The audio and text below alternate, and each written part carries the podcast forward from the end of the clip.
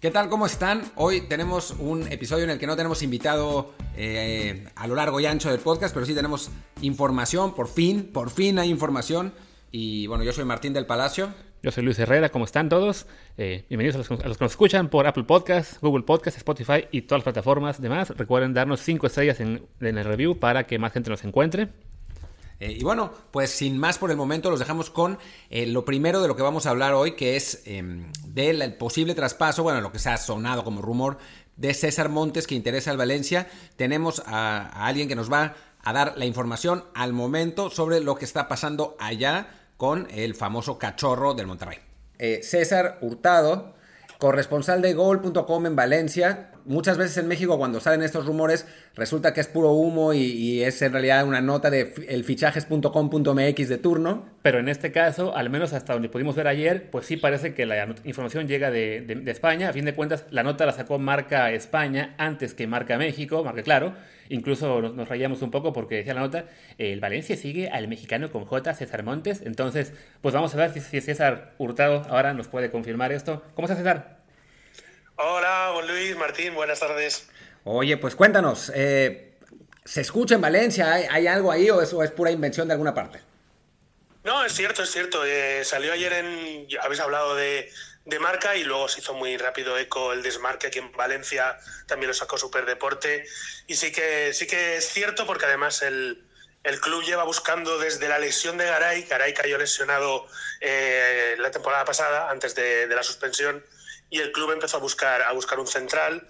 El tema económico lo frenó, pero de hecho sigue buscando ese, ese perfil de, defensa central, ya no solo por la lesión de Garay, sino porque el propio Garay termina contrato este 30 de junio y va a dejar una vacante en, el centro de la defensa. Así que sí, te diría que es completamente cierto que el Valencia está buscando un central y que César Montes pues, se adapta a esas, a esas condiciones que busca el club.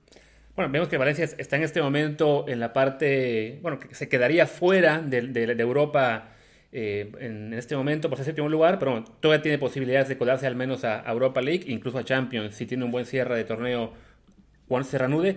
¿Crees que lo económico puede ser un factor este, decisivo para ver si, si apuestan o no por un jugador mexicano o van más bien por alguien de otra liga? Sí, eh, el Valencia es un equipo que va justo de, de dinero porque tiene una deuda acuciante muy importante y todos los, todos los traspasos los mira con lupa. También os digo eh, que si realmente necesita ese jugador, va a ir a por él. ¿Vale? Si tiene que pagar 15, 20 millones, los va a pagar.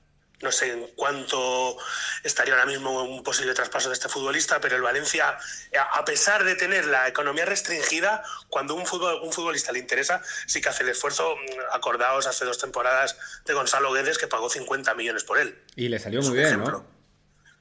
Bueno, le salió bien la cesión. Desde que lo compró no, no ha rendido tan bien como, como antes de la cesión, pero pagó 50 millones por Gonzalo Guedes, pagó 25 millones por Geoffrey Condopia, pagó 20 por Francis Coquelin. Es decir, que es un equipo que tiene deudas, que debe dinero, pero que a la hora de, acometer fichajes sí que es un club que, que, no se, que no se lo piensa a la hora de gastar si, si realmente el, el, futbolista le interesa. Oye, y sobre el asunto de los extracomunitarios, ¿cómo, cómo está el Valencia? Pues ahora mismo está mal, pero Gabriel Paulista va a recibir la, la nacionalidad en breve no sé si os acordáis que se habló de que podría ir eh, convocado con la selección española, porque nunca llegó a jugar partido oficial con, Brasil. Y en el momento que, Gabriel Paulista reciba la, nacionalidad, quedaría una, ficha disponible más para que, para que nuestro comunitario pudiese llegar al club. ¿Y normalmente qué tipo, qué tipo de jugador buscaría el Valencia para defensa central?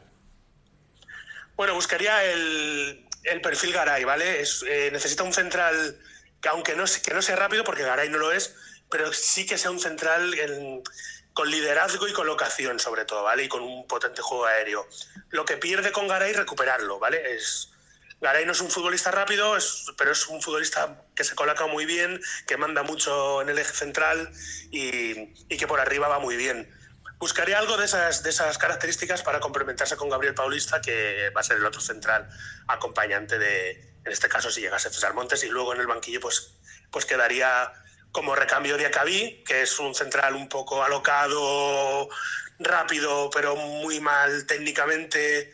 Busca justo lo contrario, es decir, un, central con buena salida de balón, con colocación y con fuerte juego aéreo. Pues sí, eso es lo que tiene César Montes. Realmente lo que le falta es la parte de liderazgo, que eso sí no, pues hasta el momento no lo ha podido desarrollar, por lo menos en, México. Es, eh, digamos, el segundo de la pareja de centrales, no, no tanto por condiciones, sino por, por eso, por, por, personalidad. Basanta estaba antes primero, Nico Sánchez eh, también. Pero sí, ciertamente a nivel, sobre todo salida de balón y juego aéreo, eso es lo que mejor te puede, te puede ofrecer César Montes. Sí, además lo que es el liderazgo y se, se, adquiere con, con experiencia. Eh, nadie nace aprendido, nadie nace líder, salvo cuatro casos aislados. Y bueno, pues supongo que, que entrando en una defensa con Gabriel Paulista, que ya está cerca de la treintena, que es un futbolista muy experimentado, podría aprender mucho en ese aspecto. Pues bueno, pues, mucho, pues César, muchísimas gracias por este, pues por ayudar con este reporte para saber si tomarlo o no más en serio, que pues sabemos que en México siempre suenan muchos jugadores mexicanos para Europa, pero la mayoría no, no se viene para acá, entonces pues nos alegra mucho saber que el caso de Montes y Valencia parece ser eh, algo más que solo rumores y pues ojalá se concrete y entonces ya te seguiremos invitando al programa más seguido para que nos comentes qué te parece su actuación, si es el caso. Muy bien. Muchas gracias a los dos. A ti, César, un abrazo. Un abrazo. Pues está interesante, la verdad. Eh, digo, vamos a ver. Obviamente, eh, en esta circunstancia pandémica, pues está, está muy complicado saber qué es lo que va a pasar, qué es lo que no va a pasar. Digo, ya a estas alturas, o sea, normalmente yo siempre lo que digo es que a los rumores de febrero no hay que hacerles caso, porque son rumores de febrero nomás para hacer clics. En una situación normal, ya un rumor en mayo ya viene en serio, ¿no? Pero ahora, quién sabe. Sí, no, a fin de cuentas, un poco lo que hacíamos la broma con César eh, hace un momento, de que el, el, hecho de que el rumor venía del marca español y se referían al mexicano con J, eh, pues quizá, por lo menos esta vez no es un rumor que sale de México, no es algo que se, que se infle y se magnifique solamente porque lo armó una página cualquiera, sino que viene de una fuente relativamente seria. Y si bien el caso de César Montes, al estar en Monterrey, uno pensaría, no, pues Monterrey nunca deja salir a los jugadores mexicanos, entonces no va a pasar. La situación en la que estamos, pues ya hemos eh, visto muchos reportes de que los clubes mexicanos no van a tener de otra, sino que reducir costos y en este caso, pues plantearse la venta de un jugador joven por, se rumora, 7, 8 millones de euros quizá, quizá ganarnos un porcentaje de una próxima venta, cosas así. Parece una operación que puede ser beneficiosa para Monterrey y ni se diga para Montes, que es un jugador que si bien no es ya un referente de selección y nada por el estilo, sí es un buen jugador que está creciendo y al que le vendría muy bien jugar en un equipo que pelea siempre por estar en Europa League y Champions League, ¿no? Tenemos un reporte muy fidedigno de alguien que nos, que nos dijo que trabaja para un club top en el mundo, que, que en ese club analizaron a César Montes y dijeron que claramente no tenía la calidad para estar en ese club top. O sea, claramente. No es un club del tamaño del Valencia, es un club mucho más importante. Pero, pero bueno, pues ojalá que, ese reporte se haya equivocado. Eh, que, César Montes sí pueda desarrollar ese potencial, porque lo hemos visto, o sea, en la Liga Mexicana sí ha desarrollado un buen potencial, en flashazos, a veces mejor que peor, surgió, surgió mm, muy bien, la verdad es que cuando, cuando salió a los 17, 18 años era muy impresionante, sobre todo ese cambio de juego Rafa Marquesesco. Después ha mantenido cierto nivel, pero no ha explotado como uno hubiera pensado que, podría explotar. Pero quizás este traspaso a Europa, si es que sucede, sí le permita dar ese salto de calidad, dado que eh, jugará con eh, en mejores circunstancias con mejores compañeros, ¿no? Sí, a fin de cuentas, algo que le, ha beneficiado hasta ahora a Montes es que siempre ha tenido que ser el número dos de la central, o sea, no, no le ha llegado a pesar la responsabilidad de tener que ser el líder, como mencionaba Martín, primero con Basanta, ahora con Nico Sánchez, en el caso del Valencia, eh, lamentablemente, pues se iría Garay, entonces sería como que llenar sus zapatos, pero se queda Gabriel Paulista, que es un jugador, pues también ya veterano, como decía César, también casi 30 años tiene ya, entonces, de nuevo, no le correspondería a Montes ser el líder de la defensa, puede tener esa, esa presión no tan alta en, sus, hombros, y por lo mismo, pues seguir desarrollándose hasta el punto en que sí deba convertirse en un líder. También pensando en selección mexicana, porque a fin de cuentas nuestra central está veterana, ¿no? Araujo es el que debe ser el líder en los próximos años y también se acerca a la treintena en no, mucho tiempo.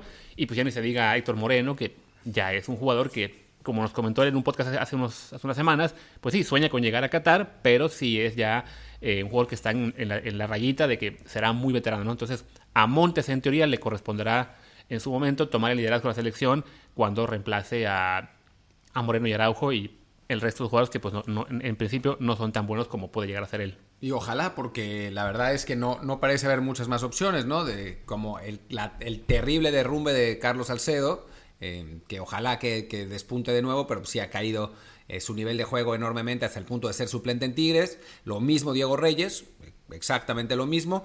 Y bueno, más allá de ellos está Luis Romo, que anda bien en Cruz Azul, pero pues quién sabe todavía. O sea, es un jugador por el momento eh, de nivel Liga Mexicana absolutamente. Y pues no hay muchísimo más. Entonces sí estaría muy bien tener, o sea, imagínense si nuestra defensa fuera eh, Araujo y Montes dos jugadores que están en la Liga Española, pues ya es un, un, eh, un buen paso, ¿no? Un, digamos, sin, sin demeritar, por supuesto, a Héctor Moreno, que pues tienen la veteranía y el liderazgo y sabemos que además los entrenadores de México suelen tomar esa veteranía y liderazgo de manera muy importante. Entonces... Pero bueno, siempre será bueno tener esa tercera opción en el caso de que Moreno ya no llegue por veteranía y por estar jugando en Qatar, en que, donde evidentemente es más complicado que tenga partidos de alto nivel. Y el caso de Araujo, bueno, también que en España ha tenido altibajos. En, cuando vino todo esta, este parón de actividad, estaba recuperando nivel, afortunadamente, pero bueno, siempre será mejor tener más opciones. Y me una defensa, como dices, ¿no? con dos jugadores que estén en España, que podrían ser Araujo y, y, Montes, con la lateral Tecatito jugando en el Inter, quizá. No, ese, sí asumo. Eso sí asumo para que vean. Y, y por izquierda, lo que soñamos, que Gallardios se vaya a la Premier League o a cualquier liga top algún día.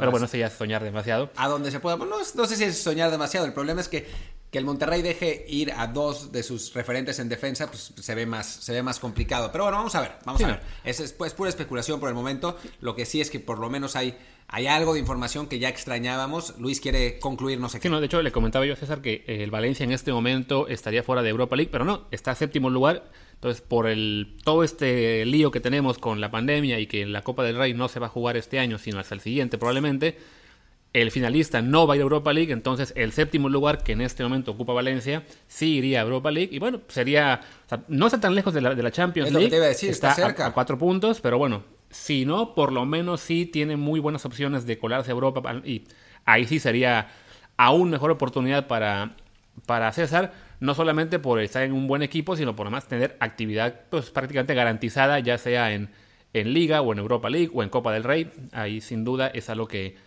que le puede convenir mucho, ¿no? Sí, eh, y bueno, pasemos al otro tema del día, eh, que es, un tema de ayer, pero que está divertido porque se armó una, una polémica eh, sobre lo que dijo el Piojo Herrera de que el América podría estar peleando en los primeros cinco lugares de la Liga Española. Em, es, digamos, fue tomada su declaración con cierto escepticismo, por decirlo de algún modo. la gente en México no le pues no, no le pareció realista lo que dijo, lo que dijo Miguel Herrera. Y nosotros, como tendemos a no quedarnos nada más con nuestras opiniones, sino que sustanciarlas, intentamos eh, buscar los índices que normalmente eh, utilizamos para ver la calidad de jugadores entre ligas y de, equipos entre ligas, para ver si es cierto que de algún modo el, América tendría alguna chance de jugar en, eh, bueno, de, de, calificar a Champions, digamos, en una liga top. Para ello, lo que hicimos fue buscar en tres índices. En Instat, que es esta herramienta enorme de scouting, en Transfer Market, que bueno, pues no es tan confiable, pero pues ahí, ahí va. Y en la base de datos del Football Manager, que es el juego más importante, eh, estadísticamente hablando, mucho mejor que FIFA para los que no lo conocen, pero muchísimo mejor, mucho más detallado, mucho más realista. Y entonces usamos esas tres bases de datos para darnos cuenta de dónde podía estar primero la Liga Mexicana comparada con otras ligas y después el propio América. Sí, o sea, de entrada, eh, como Matiz, sí, reconocer que, que, el Piojo eh, admitió que sí se ve lejos del Barça y Madrid, por lo menos. No más faltaba. No más faltaba. Eh, con eso prácticamente también reconoció, bueno, también estás lejos del Atlético, porque está muy pegado a Barça y Madrid. Entonces, no, pues hablar de que vas a pelear por el cuarto o quinto lugar con Sevilla, Valencia, precisamente, que hablábamos, eh, Athletic, Real Sociedad. Está, o sea, parece una declaración muy, muy arriesgada, pero bueno, vamos a analizar. Si quieres, empezamos con Transfer Market para ir de. Empezamos con Transfer Market, que ese, ese lo hice yo. Eh, Transfer Market tiene a la Liga Mexicana en el noveno lugar de entre las ligas en el mundo. Primero está la Premier con un valor de mercado promedio de 393 millones, 393 eh, millones de euros. Después la Liga 254, la Bundesliga 231, la Serie de Italia. 223, la Liga 1 de Francia 158, después la Premier rusa con 57, la Eredivisie con 52, el Brasileirao con 44 y después la Liga Mexicana con 35, apenitas arriba de Argentina que tiene 33.48 y la Super League turca con 30.83. O sea, México aparece como en la novena liga por encima de Turquía, eh, por abajo de, Holanda, que Holanda, hay que decirlo, eh, debe estar, bueno, no, no debe estar, está muy desbalanceada porque el Ajax y el PSV son equipos mucho más caros que el resto de los, de los equipos. Ahora el, Almar también, también está por ahí. Pero, pero bueno, México aparece como el noveno lugar. Si quieres, eh, Luis, ve con las ligas y después vamos a la América, particularmente con Vale, perfecto.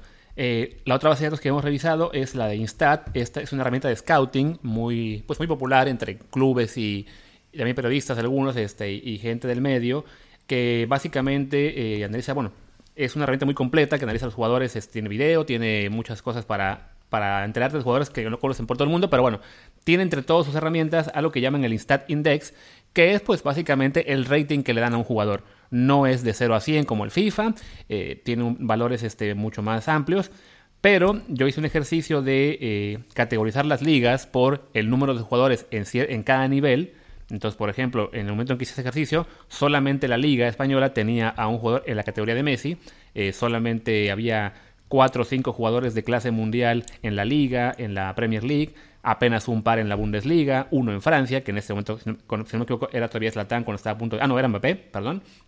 Este... O Neymar. No, bueno, uno de los dos, que hace un año Neymar está en su propia categoría. entonces, entonces, fue hace dos, entonces fue hace dos años. Eh, bueno, ha sido Zlatan, antes de que Mbappé Claro.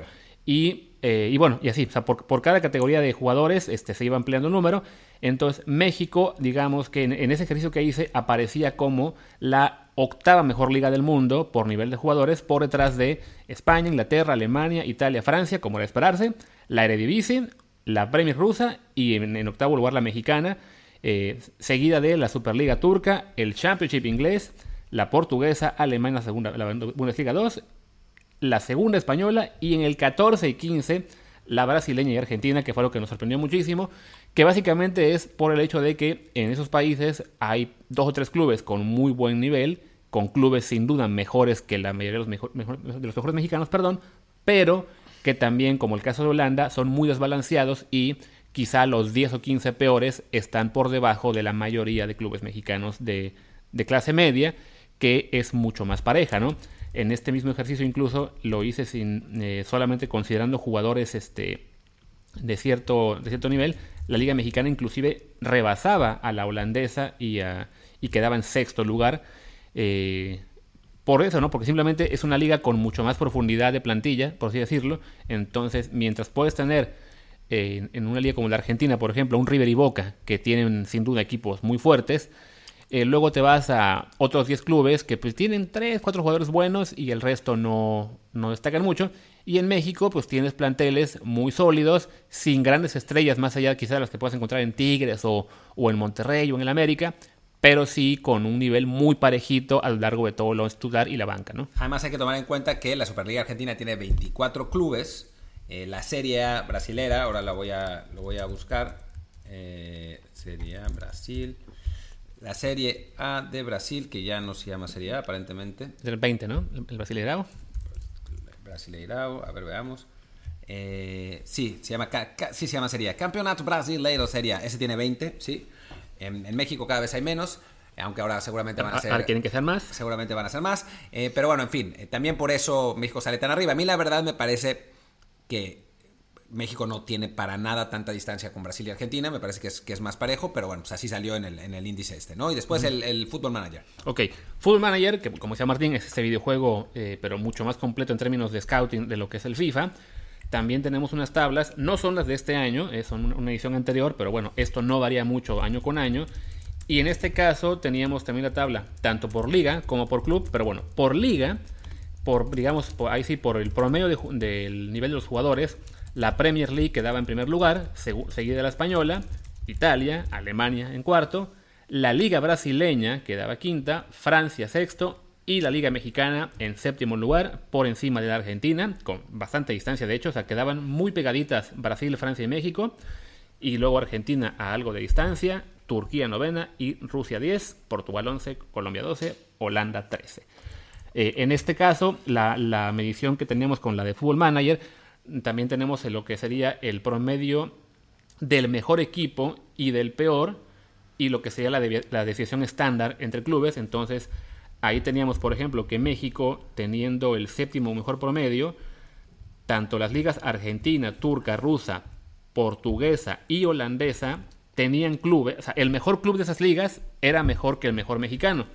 Pero también, como se puede imaginar, los peores de esas ligas son mucho peores que el peor mexicano.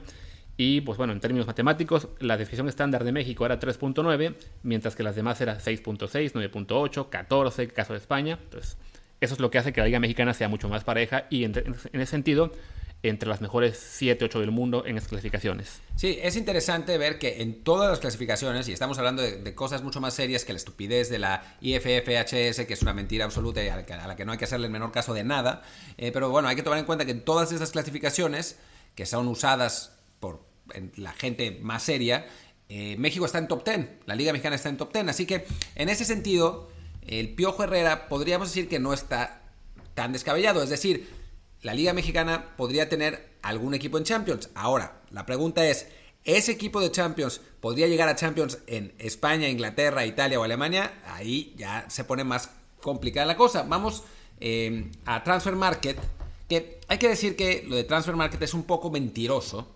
porque por alguna razón, digo, no por alguna razón, porque así funciona el mercado más o menos, pero, pero es exagerado, me parece lo que pasa en Transfer Market, por alguna razón, en el momento que un club español, contrata un jugador de otro, de otro lugar que no es ahí, el valor de ese jugador sube un montón. Entonces, eh, los clubes, eh, hay, sin duda un, em, un sesgo de eh, valor de plantilla demasiado exagerado a favor de los clubes del top 4. Em, eso, eso hay que decirlo porque, porque así es. O sea, pasa con, no sé, con Raúl Jiménez pasó que como está en Portugal lo tenía en 20 millones y al final lo terminaron vendiendo en 40. ¿No? Y, pero pues así, así funciona su sesgo. De cualquier modo, está, estaría interesante, está interesante ver porque bueno, nos da una referencia, ¿no? No, no es una referencia absolutamente real, pero es una referencia. Y si alguna vez leyeron eh, Soccernomics o, The Numbers Game, saben que el valor de la plantilla es un buen indicador para saber en qué lugar podría terminar un, un equipo en, en, la tabla general. El valor de la plantilla y la los salarios que tiene, que tiene la plantilla. Pero eso no hay manera de saberlo, y mucho menos en México, donde hay como quíntuples contratos. Pero bueno. Entonces, el valor de la plantilla de la América, según esto, es de 51.43 millones de euros. Ese, ese valor, ¿dónde lo colocaría en la Premier League? En mega último lugar. En super último lugar. O sea, el equipo más barato de la Premier League es el Sheffield United, que vale 130.70 millones, es decir, más que el doble del América. Digo, como, como dije, yo sí creo que la América le puede ganar al Sheffield United. Bueno, el Sheffield United es un buen equipo, pero digamos que eh, no sé, al, último lugar en este momento el Norwich también es un buen equipo. En fin, le, podría ganar a, alguno de los equipos de, la parte baja de Inglaterra, pero eh, tampoco, o sea, la, diferencia de, precios es, gigante. O sea, por ejemplo, el Manchester City vale mil millones de, euros, mientras que la América vale 51 millones. De ese tamaño estamos hablando la diferencia. En cuanto a la liga, el América quedaría en último, lugar también.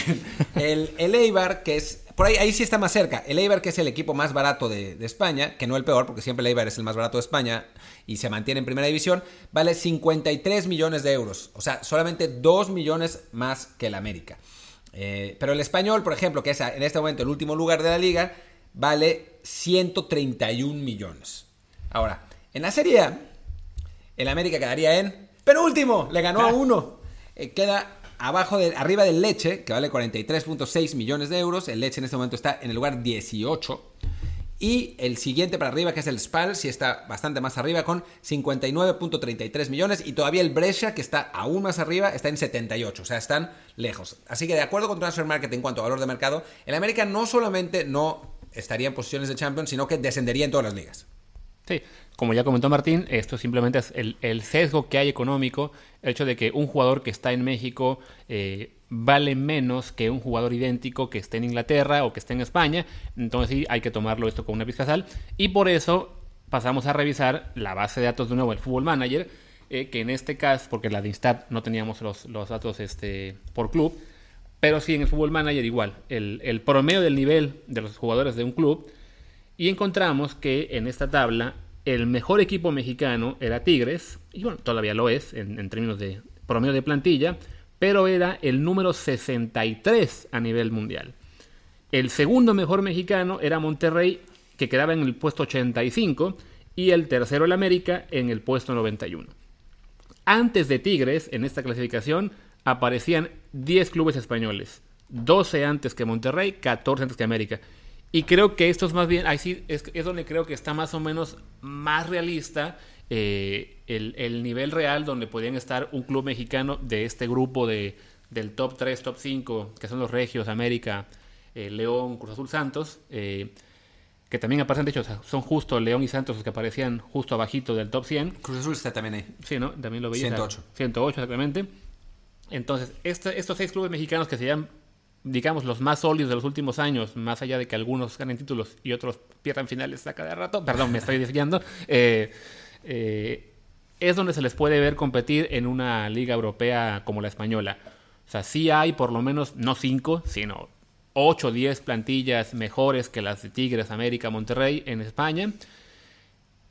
Pero no es una diferencia tal que uno diga, ok, descenderían de inmediato. ¿no? Simplemente es, podrían aspirar quizá a competir, a meterse a Europa. Creo que lo mencionó alguna vez este, Memo Chova hace poco en un, en un podcast también, eh, que él cree que podrían competir. Pero vaya, podrían competir como lo quiere competir este año el Betis. O sea, sería un club que... Y el Betis me parece que es mucho mejor equipo sí, que ¿no? América. ¿eh? No, y, y, claro, y en este caso el Betis que puede competir, pero va duodécimo.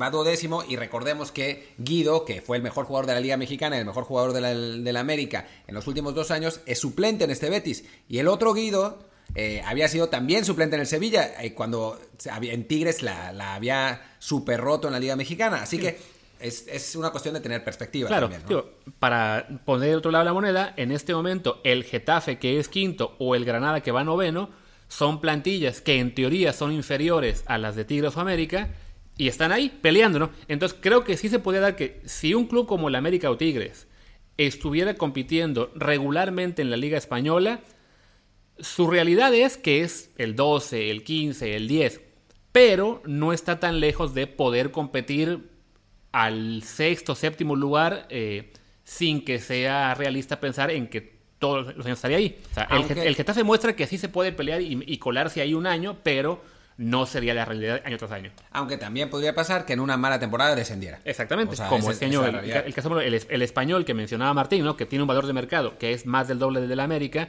y que tiene una plantilla que en principio no tendría por qué estar última, pues ahí está, pues por eso, porque también es una liga muy, muy fuerte en la cual... Eh, si arrancas mal, de repente te, te, tienes esta espiral de malos resultados. Se le comió al español, como le pasó en su momento también al Celta, que, juega, que estás en una temporada en la que arrancas mal en liga y juegas Europa, y cuando eres un club medianito, pues te puede pegar muy duro, como es el caso del español este año. Entonces, sí, este. Digamos que resumiendo, pues el América no, no está para pelear por meterse a los cinco los primeros lugares de, España. No sería descabellado, sí, si de repente, sobre todo en estos videojuegos que tenemos como Football Manager, cuando haces un parche y cambias a la América de Liga, bueno, pues sí, podrías competir por meterte a Europa League, pero no sería lo, lo habitual, ¿no? Eh, y no está mal, a fin de cuentas, o sí hay que tomar en cuenta que el valor de mercado también implica pues, el, el, poder económico de esas ligas y no es fácil competir, entonces no es sencillo armar una plantilla en México que sea capaz de competir con eh, las economías de, de países como España o Inglaterra, pues que están por encima y que por por obvias razones pueden ganar más jugadores de, de nivel, sobre todo que te, teniendo la ventaja de, de, poder fichar comunitarios, que es, ah, pues encuentras dos buenos croatas, bueno, no sé si son comunitarios, dos buenos belgas, un buen francés, un buen, este, un buen holandés, así la, la posibilidad de armar un buen equipo ahí está, y, y, en México pues estamos un poco más limitados, con todo y que tengamos la regla del 10-8, pues igual tienes que, el, tu mercado es más limitado que el de los europeos. Sí, bueno, yo estoy, estoy, tratando de buscar cuáles fueron los últimos equipos. O sea, puedo buscarlo liga por liga y no se me había ocurrido cuando preparamos el programa y ese fue un error de mi parte. ¿Cuáles fueron los últimos equipos que calificaron a, eh, en los últimos años a la Champions League? Eh, los españoles. Voy a, voy a hacerlo eh, uno por uno, temporada por temporada, viendo la liga ya con esto em, despedimos, porque tampoco queremos que esto sea demasiado largo. También los, los hemos abrumado con programas larguísimos. Últimamente, digo, los entrevistados han valido la pena y por eso, por eso está bueno, pero eh, sí creo que, que, hoy lo teníamos que hacer un poquito más, em, pues más, más eh, conciso, digamos. Y bueno, también porque pues, tampoco hay tantísima información, lamentablemente. Pero bueno, a ver si lo, si lo puedo encontrar. Mientras, eh, Luis tiene un mensaje de nuestros patrocinadores. Lamentablemente seguimos sin patrocinadores, pero esperamos que muy pronto la gente, si ustedes, nuestros oyentes, nos ayudan, pues eso, recuerden enviar reviews de 5 estrellas en Apple Podcast para que más gente escuche este programa, tanto en esa plataforma como en Spotify, Google Podcast y todas las demás. Y bueno, a ver, les voy a. Ahora, ya, ya estoy aquí. En 2016, vamos a, ver de 2016 a 2020, fueron el Barça, el Madrid, el Atlético y el Villarreal. Esos fueron los cuatro equipos de, que estuvieron en, en la 2015-2016 en, en, España. Después, en la 16-17, los cuatro equipos que calificaron fueron el Madrid, el Barça, el Atlético y el Sevilla. En la 2017-2018 fueron el Atlético, el Madrid, el Barça y el Valencia. Y después, en la 2018-2019, o sea, estamos viendo los últimos cinco años. No, no es cierto, estamos viendo los últimos cuatro años. Eh, fueron el Barcelona, el Atlético, el Real Madrid y otra vez el Valencia. Mientras que en la 2019-2020, es decir, la temporada pasada. No, esta, la que está en curso, la que uno acaba, sí. Ah, sí, es verdad. Entonces, eh, en este momento serían el Barcelona, el Madrid, el Sevilla y la Real Sociedad, pero sinceramente se va a terminar con la Atlético de algún modo. Em, está, está a dos puntos de la, Bueno, está a uno de la Real, entonces, y con el parón incluido, sí. Se ve posible. Como, como podemos ver, entonces, siempre están los mismos tres, que son absolutamente inalcanzables, y el cuarto, pues han sido equipos que la verdad sí están muy por encima del, presupuesto y de la capacidad del, América. Sí, pero estaba ahí el, Valencia, que suele ser el, equipo más constante en ese grupo, incluso pues llegó a ser campeón de la liga de arranque del siglo un par de veces, y lo que mencionaba César Hurtado hace unos minutos, ¿no?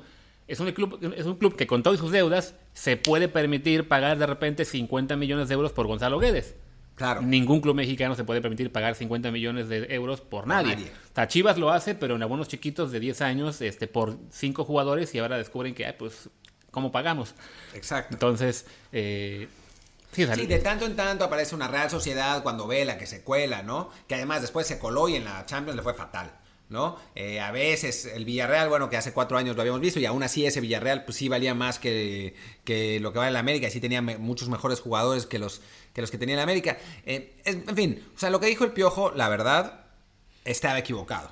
O sea, en fin, no hay manera de saberlo, pero si hacemos un análisis como el que hicimos ahora, numérico, con bases de datos, etcétera, pues sí, la verdad es que se ve, se ve muy complicado. Obviamente, pues el Piojo lo conocemos bien, lo tuvimos aquí en este podcast, es un tipo que se entusiasma y que, le gusta hablar de sus equipos y hablar bien de sus equipos, entonces pues también se, se entiende en ese sentido, pero con la cabeza fría no tuvo razón. Sí, no, a fin de cuentas, este, esto, esto va un poco como la, este ya meme de Chicharito de que imaginemos cosas chingonas. Está muy bien que jugadores y técnicos mexicanos eh, se, se, quieran a sí mismos, se entusiasmen y, y confíen en que pueden pelear. Y, y, y, esa es la mentalidad con la que a fin de cuentas queremos que lleguen a cada torneo, o sea, que, que, no lleguen derrotados, sino que lleguen pensando que se puede ganar. Pero bueno, a nosotros no nos toca echarles porras, sino hacer el análisis frío. Y en ese análisis frío, lamentablemente, sí, no, no estamos tan cerca. Y además creemos que es importante hacer ese análisis para también un poco enfriar un poco a la población y al público que se emociona y dice, ah, no, sí, estamos entre los cinco mejores. Y cuando vamos a un mundial o a un torneo importante y en el que no llegamos a los cinco mejores, pensamos que es un fracaso. No, simplemente es, la, realidad nos corresponde es, en el caso de la selección siempre, bueno, somos un equipo entre los 10 y 15 mejores del mundo y no pasamos de ahí, lamentablemente. ¿Por qué? Pues porque tenemos clubes que no están entre los 10, 15 mejores del mundo, que no están entre los 5 mejores de una liga europea tampoco, y con jugadores mexicanos que pues se pueden ir a cuentagotas y el caso que, se, que en el que vamos a ese programa, César Montes, que si se va al Valencia, pues ojalá se vaya, ojalá le vaya muy bien, pero le va a costar al principio porque sí es un salto a nivel importante eh, necesario para crecer y para que le vaya mejor, pero que sí, no, el público tiene que ser muy consciente de que no hablamos de, de niveles idénticos ni de igualdad de condiciones. Pues creo que con esto terminamos el, podcast de hoy. Ojalá que, este episodio un poco más cortito les, les guste también. Em, y bueno, ya, ya estaremos el próximo viernes. Todavía no sabemos exactamente por qué. Digo, sobre qué. El lunes sí va a ser sobre The Last Dance y Michael Jordan y todo eso. O sea, un, podcast que no es de, de, fútbol por una vez. Pero el viernes todavía no sabemos. Pero seguro se nos va a ocurrir algo divertido. Pues venga, muchas gracias y hasta el viernes. Chao.